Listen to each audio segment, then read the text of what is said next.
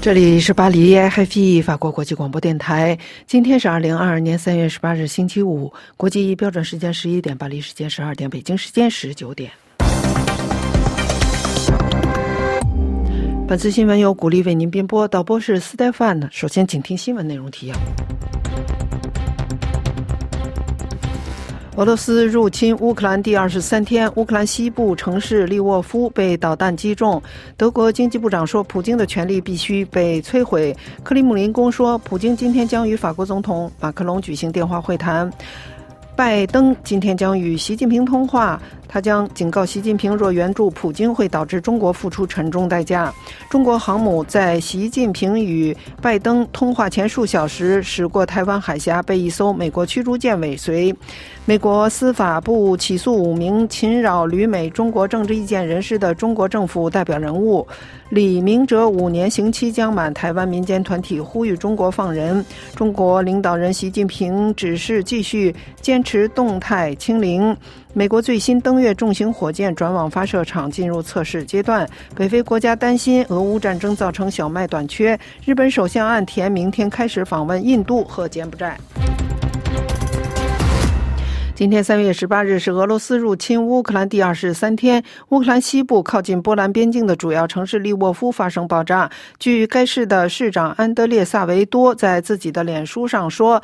俄罗斯导弹周五击中了一个飞机修理厂，该建筑被大火烧毁。他补充说，这个工厂的运作早些时候已经暂停，所以暂时没有人员伤亡。一名法新社记者看看到该地区上空升起一股浓烟，警车和救护车正朝那个方向疾驶。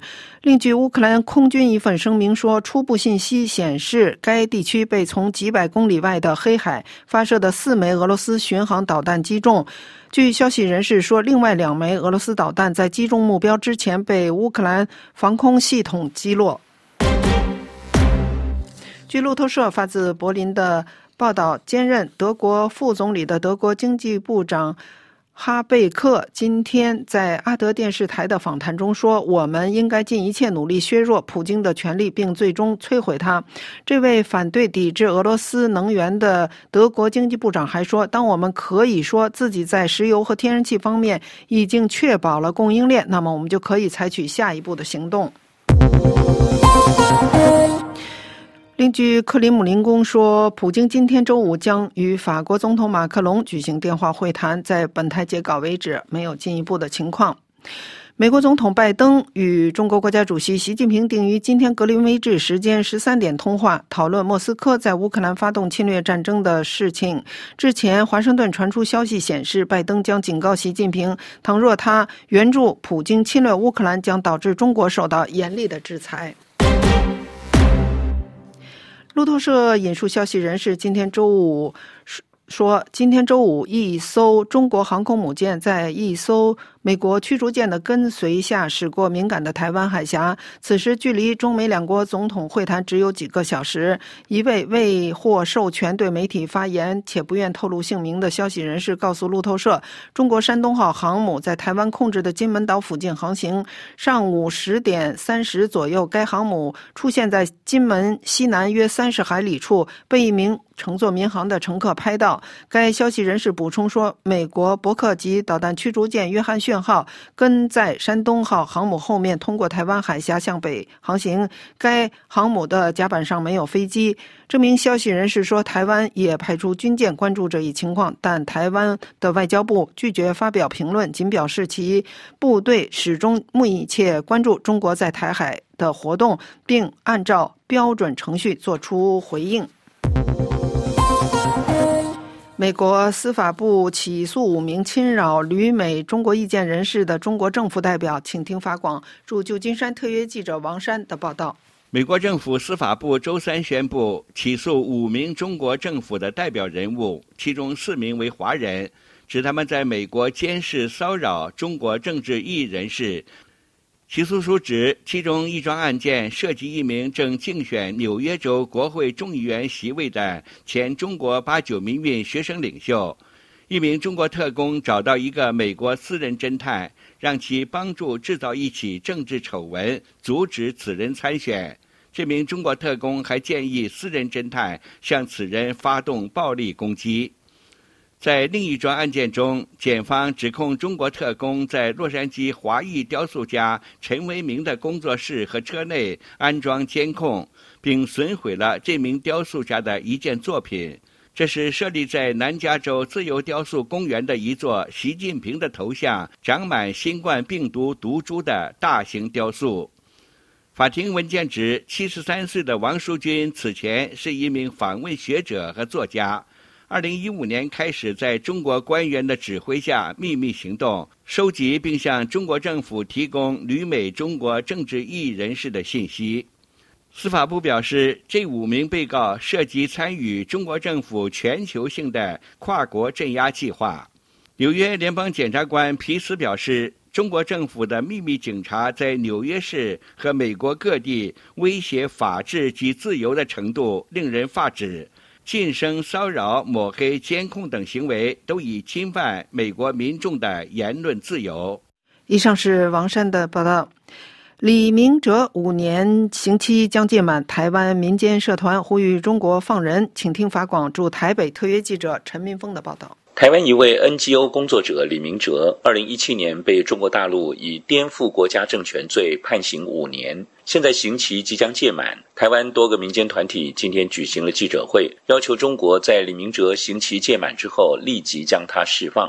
李明哲是被湖南省长沙市中级人民法院判刑五年。官方起诉的理由是，二零一二年八月到二零一六年初，李明哲在广东、广西、福建等地多次组织参与围观华南 QQ 群成员以及其他同域人员聚会活动，期间大肆发表抨击国家基本政治制度、抹黑政府形象的言论。二零一五年六七月间，李明哲跟马素令等人在网络上讨论以暴力方法颠覆国家政权时，曾说他从来不觉得要排斥暴力革命，还说暴动迟早的，煽动他人颠覆国家政权。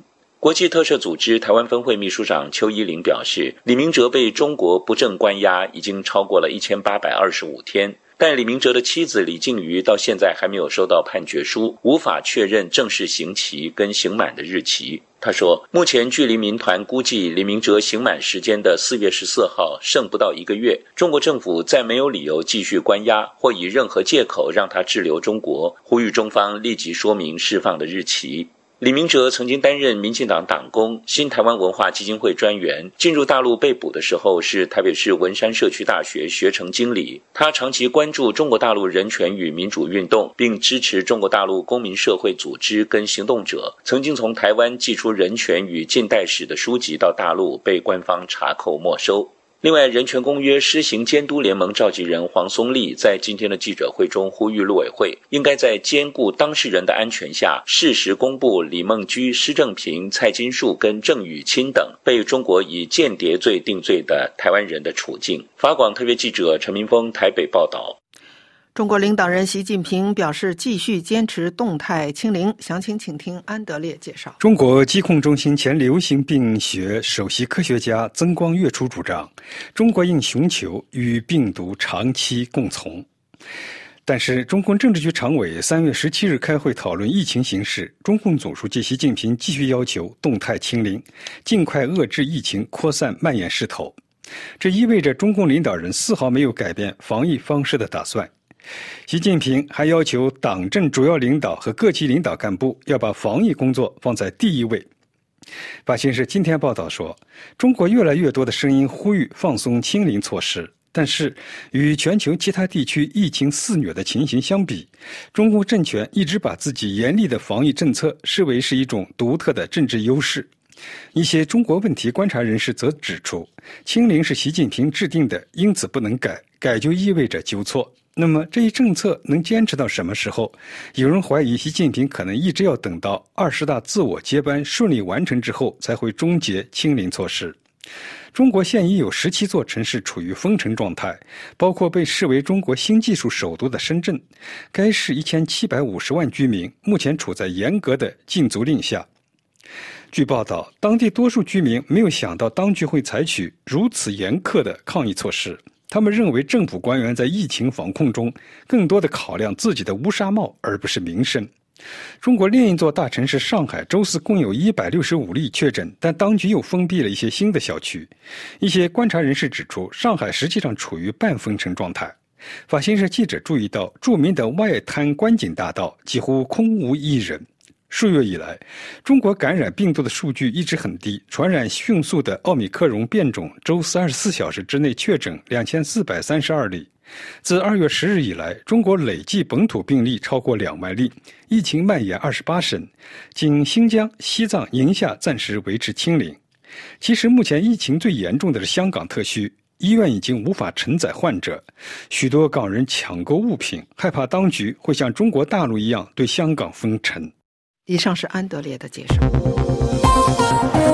美国最新登月重型火箭转往发射场进入测试阶段，详情请听瑞迪的介绍。这个庞然大物转往距离肯尼迪航天中心大约六公里远的发射场需要十一个小时。新一代重型火箭如果加上其航天器欧用。高达九十八米，高度超过自由女神雕像，相当于三十二层楼的高度。但一九六九年将美国宇航员首次送上月球的土星五号发射火箭高度则有一百一十米，但新火箭的推动力的强度则超过土星五号百分之十五，成为目前世界上推力最强的发射火箭。美国国家航天局几天前面对媒体称，它是美国的一个象征。这项登月计划首批任务每次发射都将耗资四十一亿美元。SLS 火箭抵达发射场之后，将在未来两周接受一系列的测试，在四月三日时进行发射预演，重复直到发射前最后十秒的所有步骤。然后，火箭还将清空燃料，预演一旦发射失败的安全措施。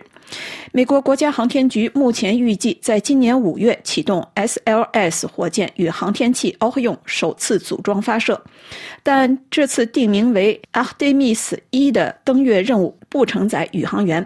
火箭先将航天器发射至地球低轨，然后再将其发射到距离地球四十五万公里并超过月球六万四千公里处，打破目前载人航天器可以达到距离的记录。航天器将放置十颗探测卫星，并在经过月球背面之后返回地球，全程历时三周。返回地面坠落地点在加利福尼亚州附近的太平洋海域。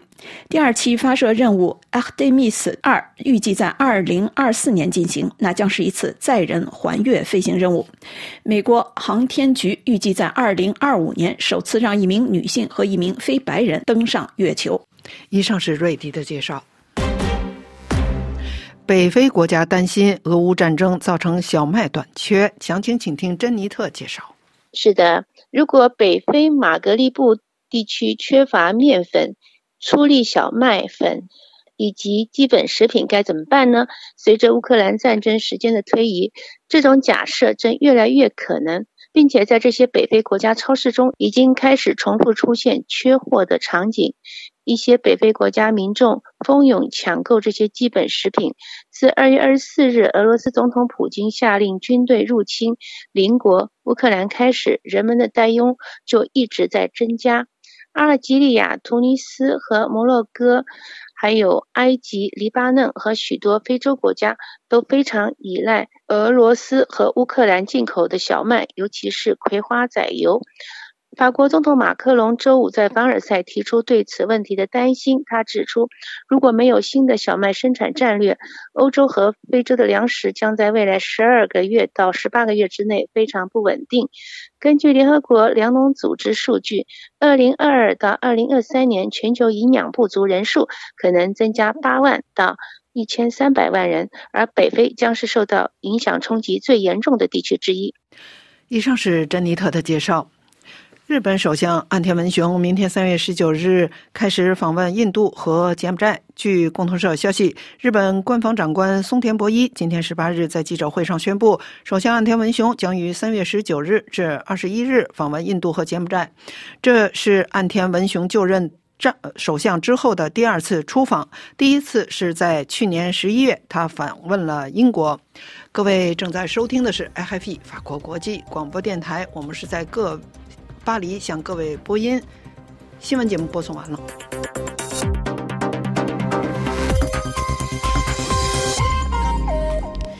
各位正在收听的是 ff 法国国际广播电台三月十八日对亚洲地区的第二次华语节目。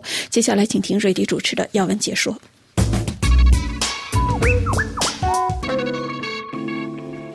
各位听众。自俄罗斯二月二十四日发动入侵乌克兰的军事行动至今已经二十三天，越来越多的乌克兰城市置身炮火之下，也有越来越多的平民百姓在炮火中丧生。一再信誓旦旦要实现中华民族伟大复兴的中国，在这场二十一世纪欧洲大陆自二战以来最严重的军事冲突中，发挥怎样的作用，扮演怎样的角色，格外引人关注。美国总统拜登十八日与中国国家主席习近平就此电话会谈。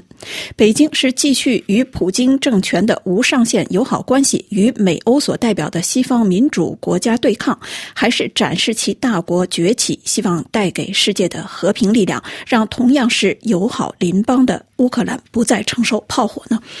二十多天来。俄罗斯军队的炮弹不断降落在乌克兰诸多地区，无数乌克兰平民百姓踏上了流亡的旅途。十八日，乌克兰靠近波兰边境的城市利沃夫机场附近又遭遇俄罗斯导弹的袭击。俄罗斯显然正试图加大对作为北约成员的波兰的压力，这在一定程度上也是在向北约组织发出威胁。战争一开始时，俄罗斯甚至发出了核武的威胁。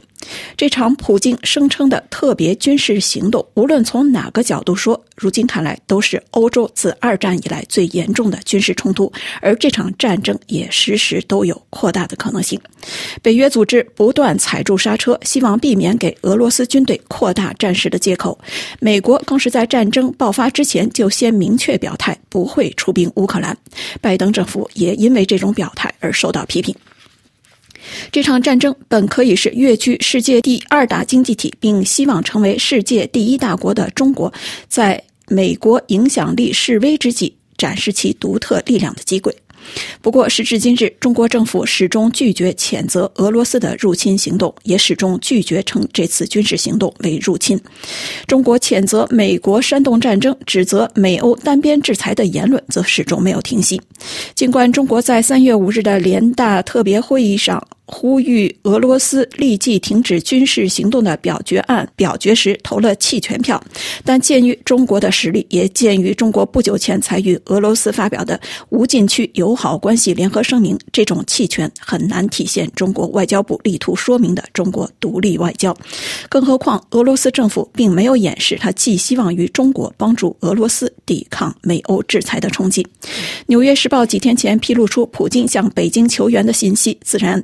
更增添了美欧各国担心规模空前的各项对俄罗斯制裁失效，令普京继续在乌克兰的战事。美国国安顾问沙利文两天前与。中国国务委员杨洁篪在罗马七个小时的会谈，显然并未取得预期的成效。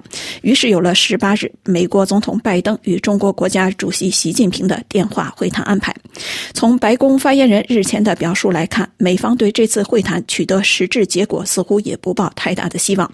但美方的信号十分明确：倘若中国帮助俄罗斯规避国际制裁或提供其他帮助，中国将面对严重的后果。在与习近平电话会谈之前，拜登已经将普京称作是战争犯，是杀人的独裁者。美国国务卿布林肯表示，拜登将向习近平说明，中国必须对任何支持俄罗斯入侵行动的行为负责。在美中领导人电话会谈即将启动之际，纵观中国官方媒体的报道，虽然乌克兰战场仍然炮声隆隆，人道频频告急，但。中国媒体还是在努力抨击美国的作为。环球时报网站十八日继续转发俄罗斯外长拉夫罗夫对美国在世界各地建造三百多个生物实验室的指责。人民日报更在十八日发表署名终生的社论文章，接应俄罗斯指责美国在乌克兰开展生物军事活动的表述，指责美国虚伪，指责美国的双重标准，并预言这只会让美国的信誉破产。十八日当天，在拜席电话会谈之前，中国外交部涉外安全事务专员陈国平十七日与俄罗斯驻京大使杰尼索夫会面。外交部网站上只用一句话简短介绍，称陈国平向俄罗斯驻京大使介绍一周前结束的两会情况，并就中俄双边关系及两国反恐安全合作等议题交换意见，似乎完全不曾提及。俄罗斯入侵乌克兰引发的重大国际安全危机，中国外交对乌克兰局势的关注似乎只借助外长王毅在十七日在北京与上海合作组织秘书长张明的会面表达出来，但这种关注更在于坚决反对冷战思维，并坚决反对单边制裁。张明则平淡地重复中国的外交辞令，诸如高度关注。诸如希望尽早恢复和平，到目前为止尚没有看到中方在这些和平希望的表述和抨击努力避免与俄罗斯正面冲突的美国。批评欧洲的制裁之外，做出哪些具体的推动平息战火的努力？中国早已跃居世界第二大经济体。最近几年，北京也一再力图显示中国模式的优越性，挑战二战后西方主导的国际秩序。面对俄罗斯的入侵行动，面对乌克兰平民百姓在战火中流离失所，拒绝谴责入侵行动，投弃权票，这是否是中国希望重建的国际秩序体现的价值？以上是要文解说。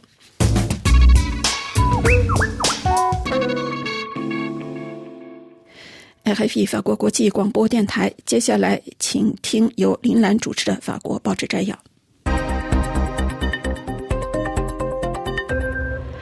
听众朋友，法国总统马克龙周四公布连任竞选方案，和乌俄战争是周五法国主要全国性报纸的两大焦点内容。法共人道报头版关注俄罗斯入侵乌克兰，让本已深陷分裂、曾被马克龙称为“已脑死亡”的北约恢复团结。尽管北约并未对俄开战，但报道担忧乌克兰的战火重新激活了国际集团间的对抗，呼吁联合国国际机构发挥应有的和平作用。天主教十字架报则以多个实例报道关注战争对于乌俄双国籍家庭带来的撕裂和痛苦。距离四月十号法国大选仅三周多，法国总统马克龙终于在周四公布了他竞选连任的纲领。在三百二十多个记者面前，他用了近四小时详细介绍他将在第二个五年任期内推进的一系列措施。解放报指其明显右倾，右翼《费加罗报》则指，在马克龙二零一七年初选纲领中的那些凸显其优势的破旧立新，经此已让位于更注重管理和稳妥。其内容多是对之前提。提出或者已经到位措施的延续和深化。马克龙表示说，他希望即将结束的任期五年是为下一个五年甚至更远做准备。这让他周四的演讲有了一种中期演讲的味道，仿佛选举只是一个形式而已。乌克兰战事让在位总统的他有了高于其他候选人的有利地位，连任当选几乎没有意外。多份报纸都大篇幅、多角度地报道了马克龙方案的具体内容。十字架报的社评指，马克龙发表的是一种总体政策的演讲，其主要目的显然是为了不给其对手任何把柄。所提改革，如延迟至六十五岁退休、为领取积极互助基金 （RSA） 设定工作义务等，即使还未有绝对的共识，但都能被公众普遍的接受。更不用说他提出的有关五年内实现充分就业的目标。社评批评其方案内容多为其他候选人已提出或讨论多时的议题，而他的回避参与竞选辩论或者不能影响其稳操胜选连任的结果。但文章质疑，如果没有真正的辩论，没有一场真正的民主竞选，所产生的社会氛围将令人堪忧。有关中国，《费加罗报》观点版署名塞巴斯蒂安·法莱蒂的文章分析乌克兰问题可能变成中美新冷战冲突的风险。文章说，对峙在扩大。拜登在乌克兰战争中把指责矛头指向中国，把在欧洲的冲突延伸到与这个世界第二大国的全球性竞争。拜登周五将与习近平通话，此次通话将对全球稳定具有高度的利害。美国担忧中国向俄罗斯提供援助。美国国家安全顾问苏利文三月十四日在罗马会晤中国外交最高官员杨洁篪，已明确向北京表明了对俄方援助必将付出沉重的代价。美国的目的很清晰，就是要防止北京表面中立，暗中挺俄。作者认为，美国的这一强烈警告标志着乌克兰有可能成为中美新冷战的首个外围冲突热点的风险。这预示着外交与区域的升级，将危机变成两个超级大国在全球范围的对抗。文章分析，美国希望利用乌克兰集合其盟友，共同对抗他视为世纪对手的崛起的中国。在白宫看来，习近平比普京更代表着长期的威胁，而双方关键的战场在亚太，台湾首当其冲。中国感觉到了危险，希望远离乌克兰的泥沼，因此北京采取了观望态度，并警告任何将军事进攻归咎于他的企图。中国外长王毅说：“中国不是危机的一方，更不希望受到制裁的影响。如果西方胆敢针对中国，威胁就要采取有力的反制。”文章分析，在经济增长放缓和疫情威胁背景下，寻求在今年秋季中共二十大再次连任的习近平希望平稳，不希望看到军事升级及其带来的经济不确定性。而面对拜登的警告，中国正以在亚洲提出自己的条件作为反击。杨洁篪在罗马要求华盛顿方面停止支持台独。卡耐基清华研究中心的研究员赵彤就说：“中国将通过要求美国停止插手台湾问题，作为其在乌克兰的配合条件。”美中高层在罗马是否进行了雅尔塔会谈式的重大交易，以防止彼此的竞争变成拜登所说的冲突呢？在作者看来，中美之争已成为世界主轴，他们各自对俄的关系退而其次。苏扬在罗马七小时对话即无结果，显示出对话的紧张与实质性。但双方不断扩大的意识形态和地缘政治分歧令人担忧。作者认为，拜习此次通话可能是阻止新的长期冷战的最后机会，而乌克兰危机似乎正在加速冷战的到来。听众朋友，以上的法国报纸摘要由丽南编播，感谢收听。FFE 法国国际广播电台，接下来请听由本台台北特约记者陈明峰主持的《台北一周》。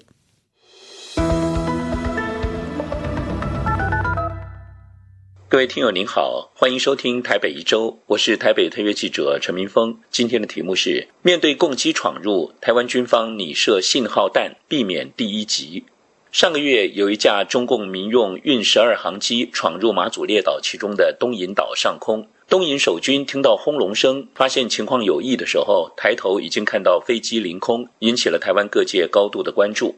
中共这架运十二航机是在二月五号低空迫近东引防区，当时传出地面配备刺针飞弹，负责野战防空的弹炮混合连，并没有接到空军作战中心发布的防空情报，因此也没有启动接战的程序。后来，台湾国防部对外表示，研判中共的意图是运用民用航空器测试国军的应变作为。台湾空军则说，当时情报传递跟战备措施都合宜。这个月十四号，《联合报》在头版独家报道，马祖防卫司令部为了强化海空突发状况的处置，已经把信号枪下发到第一线的哨所使用，并且强调必须经由防区指挥官同意才可以涉及示警。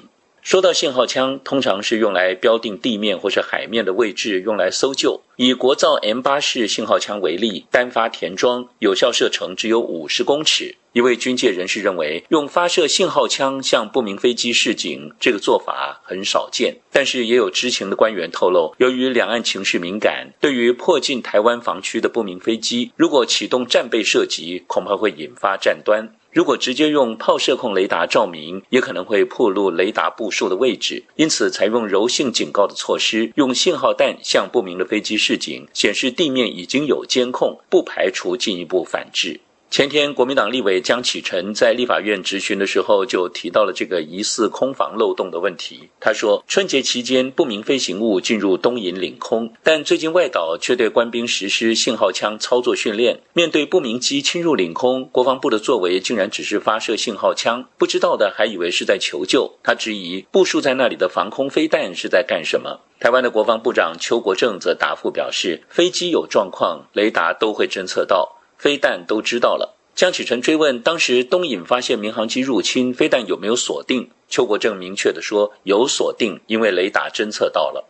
江启臣也问到，国防部是不是担心第一级的问题，想做柔性警告，避免擦枪走火？邱国正回答说，我们是要避免战争。江启臣也接着问台湾行政院长苏贞昌，用信号枪对应不明飞行物，告诉敌人我看到你了。然后呢？苏贞昌回答说：“讲白了，台湾的难处就是不愿意开第一枪。万一他是轰炸机呢？”江启臣也追问：“万一对方来意不善，是真的要打你？”苏贞昌则说：“他如果攻击我们，就是第一级了，他绝对没有幸存的机会。”台湾海军官校前军事科学部的教官吕理师认为，这是陆地版的热焰弹警告作为，他认为不错。他说：“面对不明机侵入防空识别区，国际惯例上在空机执行驱离的时候，不会直接攻击，而会在空中对目标发射热焰弹加以警告。”他认为陆军在东引的做法，显然是将这项惯例拿到地面来执行，是一项有学问的措施。联合报分析指出，发射信号弹这种克难的战法，固然呈现军方不愿轻启战端的细腻用心。却也凸显现行机制恐怕对运十二类型的飞机没有确实的反制方式，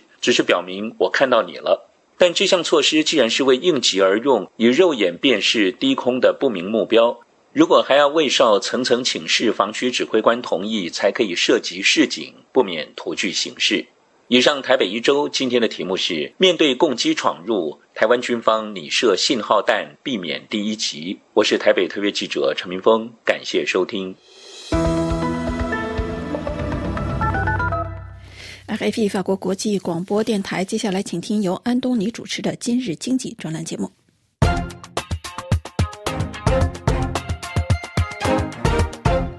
各位好，欢迎收听《今日经济》。国际货币基金组织执行董事会在二月十号总结了与中国香港特别行政区的第四条磋商讨论，并且根据时间推移基础考虑及认可工作人员的评估。执行董事会在总结与香港的二零二二年第四条磋商时，认同工作人员的评估，其中包括前景，就是说，在迅速而果断的政策措施，尤其大规模财政刺激的方案支持下，经济复苏强劲，凭借充裕的缓冲空间、强劲的对外收支状况以及健全的制度框架，金融体系保持稳健。不过，各个经济环节的复苏步伐不一样，其中私人消费出现滞后，预期在财政状况整个步伐减缓以及逐步恢复通关带动下，二零二二年经济将持续复苏，并且由公共需求支持转为由私人消费支撑经济增长。二来是风险，风险偏向下行。疫情相关的不明确因素或会导致恢复人流的速度放缓，环球经济复苏速度比预期慢，以及全球供应链持续受阻，也可能减缓物流及妨碍复苏。全球风险溢价齐升，主要先进经济体的货币政策无序收紧，楼市大幅调整，中美紧张关系进一步升温。以及市场对香港的国际金融中心地位的信心出现变化，都有可能影响资金流。相反，比预期快的恢复通关，以及环球经济复苏，以及粤港澳大湾区的发展，可以改善增长前景。再谈财政政策，财政政策应循序渐进地恢复到平衡预算，以继续支持经济复苏。短期方面，财政措施应更具针对性，为低收入家庭、失业人士及中小企业提供支撑。中期而言，财政政策应该加强它作为经济自动稳定器的角色，并且处理人口老化、收入不均以及公营房屋供应不足的结构性挑战。为重建财政缓冲空间，当局有需要进行全面税制改革。在扩大税基的同时，保持制度的公平性及国际竞争力。与中国内地的金融连接问题，当局应该继续加强对中国内地相关信用风险的系统性风险分析，包括确保香港银行采用具有前瞻性的。内部信用风险模型，以评估银行对中国内地借款人的风险承担的资本要求，尤其是对信用评级偏低的地产行业借款人。除了日常压力测试以外，当局可持续密切监察银行对中国内地非银行体系的重大风险承担，并且对银行的大额风险承担进行定期压力测试，将有助控制信用风险。随着金融联系扩展到在香港跨境使用数字人民币，政府应该详尽研究在香港大规模跨境应用数字人民币的潜在影响。在房屋政策问题上，政府提高置业负担能力和控制楼市风险的“三管齐下”方针，就是增加房屋供应、宏观审慎监管政策以及印花税，要仍然有效。当局应该通过增加土地供应以及加快并简化密地及建屋过程等策略，增加房屋的供应。金融业政策随着经济复苏动力进一步加强，金融政策应该比较多的琢磨于应对企业及个人的偿债能力。在疫情期间，下调逆周转缓冲资本比例是合适的做法。但是，香港金融管理局应做好准备，因应系统性风险的最新评估，调整逆周期缓冲资本比例到适当的水平。工作人员肯定当局持续为进一步强化监管和规管框架所做的努力，并且表示政府应该进一步采取措施，加强宏观审慎监察。包括采取全面以及系统的方法，以识别及应对系统性风险。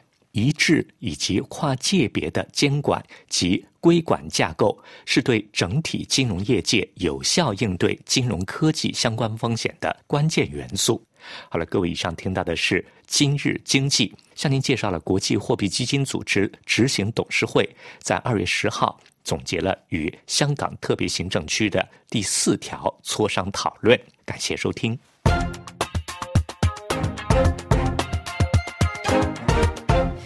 海飞法国国际广播电台，接下来请听由罗拉主持的《环境与发展》。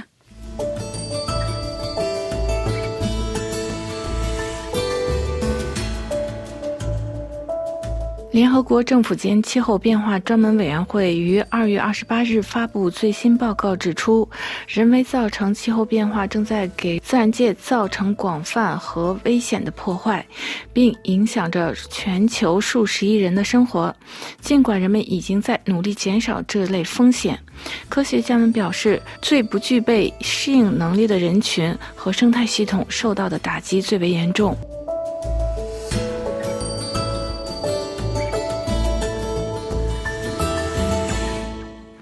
联合国气候间变化专门委员会第二小组报告从保护自然的关键，如何从城市着手解决问题和行动关键时期来关注目前的气候变化对人类社会的影响。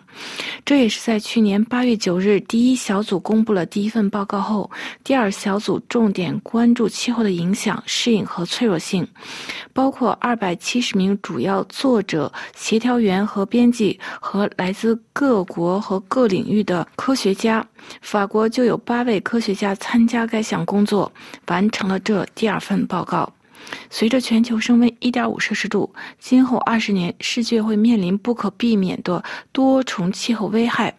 即使暂时超过这一温度，也会造成额外的严重影响。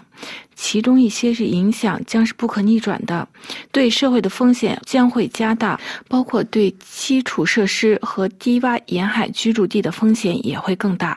这份报告表明，气候变化是对人类社会福祉和对气候健康严重和日益增长的威胁，特别是人类社会今天的行动将决定人类如何适应以及自然如何应对不断增长的气候风险。该报告指出，要适应不断的气候变化，我们有多种选择。因此，对自然在减少气候风险并改善人们生活方面的潜力提供了建议，就是健康的生态系统、对应气候变化更有持久性。并可提供人们健康相关的服务，例如粮食和清洁的水。政府间气候变化专门小组第二小组的联席主席 Paul Ten 呢表示，通过恢复退化的生态系统，并有效的、公正的保护地球上百分之三十至百分之五十的陆地、淡水和栖息海洋，社会可受益于大自然吸收和储存碳的能力。我们可以加速推进可持续发展。但充足的资金和政治支持至关重要。该报告的科学家们指出，气候变化会与自然社会的资源不可持续的利用、日益增长的城市化、社会不平等、由极端事件和流行病造成的损失等全球趋势产生相互作用，危及未来的发展。这份评估报告还表明，应对所有的这些不同的挑战。关注每个人、政府、私营部门、民间社会要共同努力，在决策和投资中优先考虑减少风险以及公正，就是通过综合的科学技术以及土著知识和地方知识，解决方案就能够更加有效。如果不能实施有气候恢复力的可持续发展，这将给人类社会和自然带来不理想的未来。政府间气候变化专门小组的对全球半数以上的人口所居住的城市的影响、风险和适应进行了详细的评估。人类的健康、生活和生计，以及财产和重要的基础设施，包括能源和运输系统，正日益受到因热浪、风暴、干旱和洪水带来的灾害，以及包括海平面上升的不利影响。总之，日益增长的城市和气候变化会带来复合的风险，尤其是那些本身增长规划不善、贫困和失业率居高的地区，特别是缺乏基本服务的城市受到影响最大。科学家们强调，城市也可以为气候提供绿色建筑、可靠的清洁水和可再生的供应，以及连接城市地区。和可持续的运输系统，这些都可能带来更为包容和更加公平的社会。有越来越多的证明表示，适应造成了意想不到的后果，例如破坏自然使人们生命处于危险中，或增加温室气体排放。要避免这种情况，就要有更多的人参与规划和关注公平正义和更好的利用土地等方面的知识。大家知道，气候变化是一项全球需要应对的挑战，需要各国和地方共同的参与解决方案。因此，该小组第二个工作报告提供了大区域的信息。以实现具有气候恢复力的发展报告。该报告指出，具有气候恢复力的发展，目前的升温水平已面临了挑战。如果全球升温超过1.5摄氏度，这种发展将会更加受限。而且，如果全球升温超过2摄氏度，有些地区的这种发展将不可能实现。这一关键发展强调采取气候行动的紧迫性。要有充足的资金和足够的技术转让，要有政府的承诺和伙伴关系，可以更有效地适应气候变化，来减少减排。专家指出，科学家的证据毋庸置疑，气候变化是对人类福祉和地球健康的威胁。进一步拖延全球协同行动，将损失很少的机会，无法保持。未来居住的安全，科学家们强调采取紧急行动措施应对不断增加的风险和更多的热浪、干旱、洪水。这已经超过了植物和动物的承受极限，导致树木和珊瑚等物种大量死亡。此类极端天气时段还在同步发生，并造成一连串日益难以应对的影响。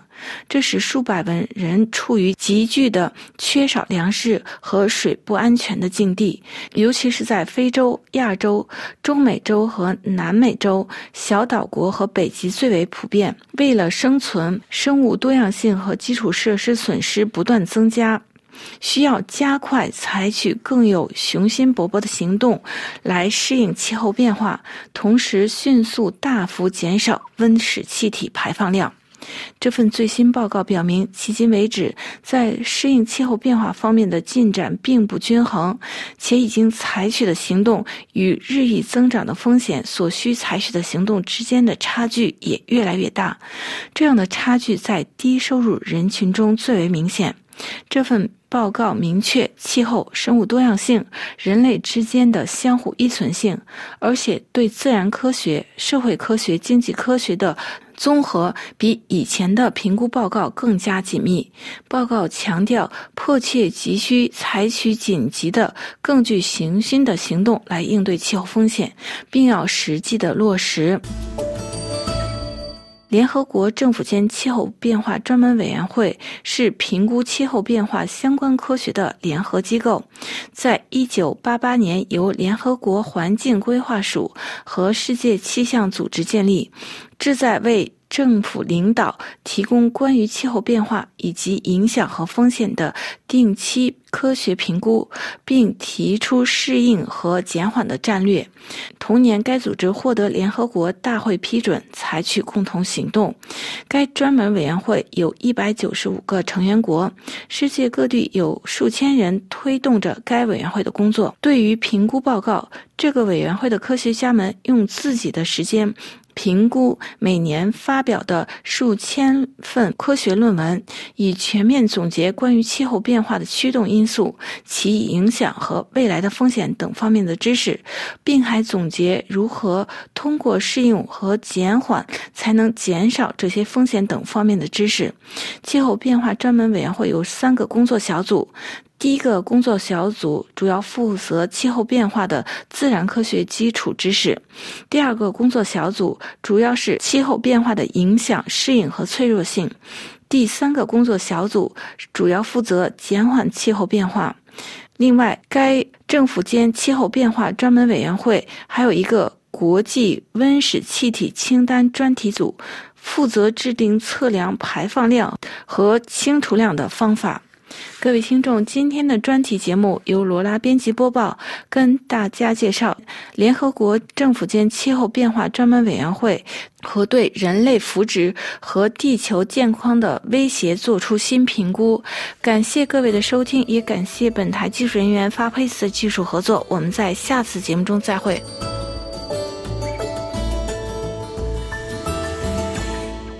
FFE 法国国际广播电台，接下来请听由珍妮特主持的法国美食专栏节目。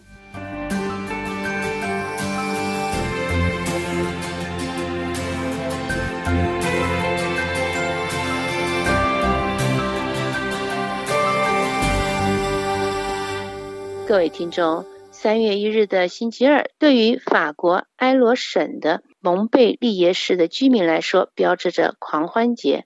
一些美食家会利用这一天来举行盛宴，好好品尝美食。蒙贝利耶市附近的居民，大家往往摆在家中餐桌上大快朵颐的是那个叫华夫饼的甜点 l i z i s galette 华夫饼可以说经历了介于地区土产和一个进入几乎休眠的传统烹调之间一段重生的故事。为了唤醒这个华夫饼的制作，当地。有一对手工饼干业者夫妻投入到这种饼干的食谱里，也就是有名的蒙贝利耶华夫饼店家制作这种糕点类的饼干面团的秘方，一直在这家家庭的五代之间传承下来。华夫饼的传统可以追溯到中古世纪时代，当时这种扁扁酥脆的华夫饼是放在生铁打造成的。模具里，而且是用木材生火烘烤出来的。七百年之后，华夫饼从木材烘烤改变成天然气来烘焙，但烘焙动作没有改变。在两年内，这对夫妇的产量翻了一番，他们已经销售出十八万个华夫饼。在蒙贝利耶市，这种华夫饼销售成功，而且。这项地方特产还越过了国界，到达了比利时、德国，还渡过英伦海峡到对岸的英国。不久后，更是远渡重洋，传到了太平洋的日本。这些国家人民的味蕾都被这个令人垂涎的法国华夫饼折服了。其实华夫饼过去以来就是法国埃侯省地区常见的小扁饼干，这种华夫饼也是当地人童年时代起常吃的饼干，它容易保存，除非你非常的不贪吃，否则在当地很容易买到，带在身上，随时可以走到哪里吃到哪里，很方便。热心提供自己经验的一名华夫饼的爱好者多米尼克告诉记者说，在他家里，他的母亲仍然保留这个过去用来制作华夫饼的模具，但已经有一段时间没有制作了。华夫饼这种椭尖饼，或是圆形，或是椭圆形，随着模具的图案带有条纹或者是其他的图案，口味稍微带点柠檬味。多米尼克说，当地每个家庭都有自己的华夫饼食谱，在埃罗省范围内，每个村庄都有自己的华夫饼的独特做法。在卡内特这个地方，当地居民每年都会为圣约瑟夫节日而烘焙华夫饼分享大家。这个传统可以追溯到。战后时期，目的是为教会带来奉献基金，但是尤其是在一九四九年，它似乎变成了一种特殊食品仪式，而当时家家户户是用壁炉来烘焙这种花夫饼。其实，饼干 biscuit 的法文词汇的意思就是指烤两次，也就是要翻面烤烤两次，所以叫 biscuit。制作花夫饼，只要把调配好揉好的面团，放入模子里压扁，烤完三十秒后，再把模具翻到另一面继续再烤，也是三十秒，所以要紧盯抓好时间。上述这对蒙贝利耶夫妻开张的纯手工制花夫饼店面，两年当中销售量倍增，替蒙贝利耶创造了傲人的声誉。这是非常讲究手工制作的过程。制作花夫饼的面团所需的材料算是简单。听众朋友，如果想要自己的制作，以七十片左右华夫饼的量来说，准备简单的基本食材，也就是七百五十克的面粉、两百克的黄油融化它、四百克的砂糖、六个柠檬用它的柠檬皮、五颗鸡蛋，还有手指掐一点盐巴，把这些材料慢慢的均匀搅和在一起，和成面团，然后捏成约。七十个长形小面团块放在大烤盘里等待烘烤，接着就拿着花夫饼特用的烘烤模具来把小面团放入模具里压住压扁，然后放在火上烤，然后平均时间后翻面烘烤即可。以前人是用木材生火壁炉烘焙，后来采用天然气炉烘焙。烘焙华夫饼使用特殊的铸铁模具，铸铁模具当然就比较厚实沉重了，所以拿的时候需要有点力气。现在有插电的华夫饼模具，也就比较轻省方便了。各位听众，以上节目是由珍妮特为您主持的，也感谢法国同事 Stefan 的技术合作，同时更感谢您忠实的收听。我们下次节目再会。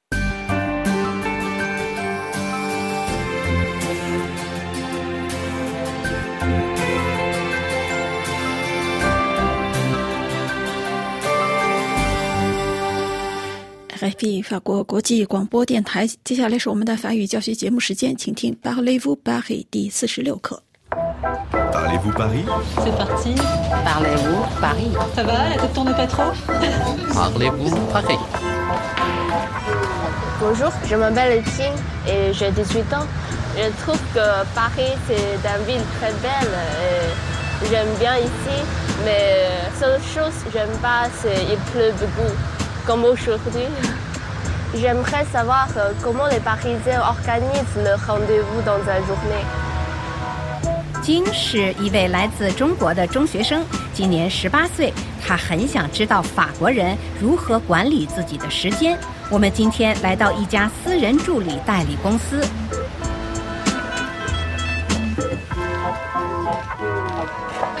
Bon, alors, vas-y, dis-moi un petit peu où tu en es là. 现在是上午例会时间。 concernant le dossier Pôle emploi, donc on a refait le calcul pour le quota des 507 heures. D'accord. Et euh, il y a aussi à déclarer la nounou. Jade 是私人助理，正在向公司主管 Madame Serfati 汇报工作。 D'accord, très bien. Donc tu t'en sors là Oui, oui, T'as pas, j'avance petit à petit. t'as pas besoin d'aide euh, Jade 今天的工作包括帮助一位顾客卖车，与他的监护人处理一些事宜，为他的保姆向税务局报工等。Très bien. Bon, bah, c'est une bonne journée aujourd'hui. C'est cool. On est bien organisé, non Bon, bah tout roule. Emmanuel 今天要处理的工作也很多。Pouvez-vous nous présenter une journée Alors aujourd'hui, moi j'ai une, euh, un client médecin qui a retrouvé dans son cabinet tout un tas de documents. Donc je suis à la recherche de documents bancaires, des documents liés aux impôts, des contrats, des échéanciers. Et donc j'espère euh, retrouver la trace de ces documents dans... euh, 他得去一位医生的诊所整理并搜集报税单、银行资料 （des documents bancaires）。 Et il faut prendre rendez-vous par quel service pour vos clients Qu'est-ce que nos clients peuvent nous demander? Alors, parfois, il arrive qu'on prenne des rendez-vous chez les médecins ou un rendez-vous chez le coiffeur. Ou même là, on a une anecdote un peu rigolote. On a un client qui a un chien. Et donc, on organise le toilettage du chien, euh, les promenades du chien. Voilà, enfin des choses comme ça. 在法国，跟谁见面都得提前预约，无论是去看医生 chez le médecin，去理发 chez le coiffeur，还是去宠物医院给爱犬做美容。Et en fait, comme on est quand même là pour rendre service, on dit peu souvent non. Autant faire plaisir, quoi. Faire plaisir. Rendre service et faire plaisir. 看来这几位私人助理们很喜欢这份工作，他们的工作能给很多人提供帮助和快乐。Et j'aimerais savoir pourquoi euh, en France il faut prendre euh, le rendez-vous. C'est vrai que nous, on a un rapport au temps qui est différent. C'est-à-dire que les gens n'aiment pas attendre. Comme ça, la journée est organisée, c'est planifié, on a une vision des choses, je sais pas, c'est peut-être rassurant.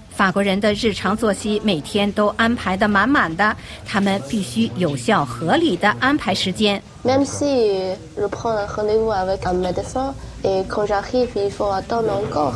Alors, effectivement, vous avez raison. Parfois, on attend chez le médecin, mais on va attendre un quart d'heure, une demi-heure. Bon, parfois, il y a des médecins qui prennent toujours en retard, c'est vrai, mais on ne peut pas s'absenter une journée entière pour aller chez le médecin. 金说的没错，有时我们即使有预约，可还是避免不了等候，比如在医生的诊所。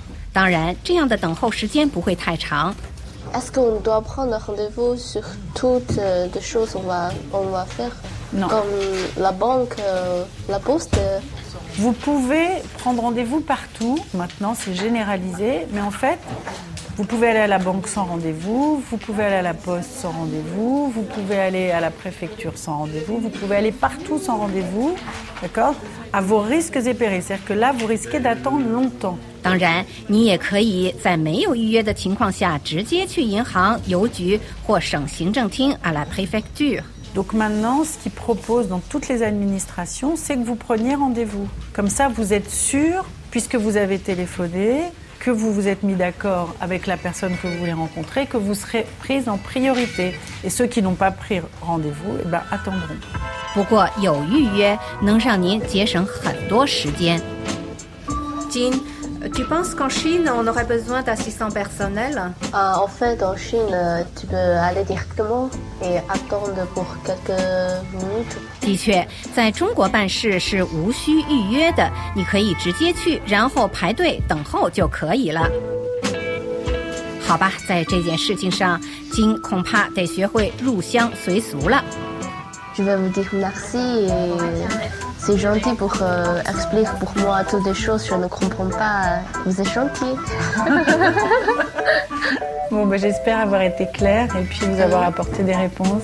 C'est très clair et merci. RFI 法国国际广播电台听众朋友，现在我们最后一次为您播报今天新闻内容提要。 俄军入侵乌克兰第二十三天，乌克兰西部城市利沃夫被导弹击中。德国经济部长说，普京的权力必须被摧毁。布克里姆林宫说，普京今天将与法国总统马克龙举行电话会谈。拜登今天将警告习近平，若援助普京，会让中国付出沉重代价。拜登与习近平通话前数小时，中国航母在美国驱逐舰的尾随中驶过台湾海峡。美国司法部起诉五名侵扰旅美中国政治一人士的中国政府代表人物。李明哲五年刑期将满，台湾民间社团呼吁中国放人。中国领导人习近平指示继续坚持新冠清零政策。美国最新登月重型火箭转往发射场进入测试阶段。北非国家担心俄乌战争造成小麦短缺。日本首相岸田文雄明天开始访问印度和柬埔寨。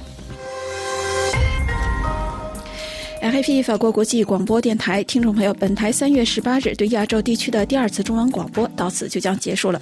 本次节目由瑞迪为您主持，感谢 Stefan 的技术合作，也感谢您收听。欢迎您在明天早上北京时间六点到七点收听我们对亚洲地区的第一次中文广播。最后，我们在这里也要祝亚洲听友晚安，祝各位周末愉快，再会。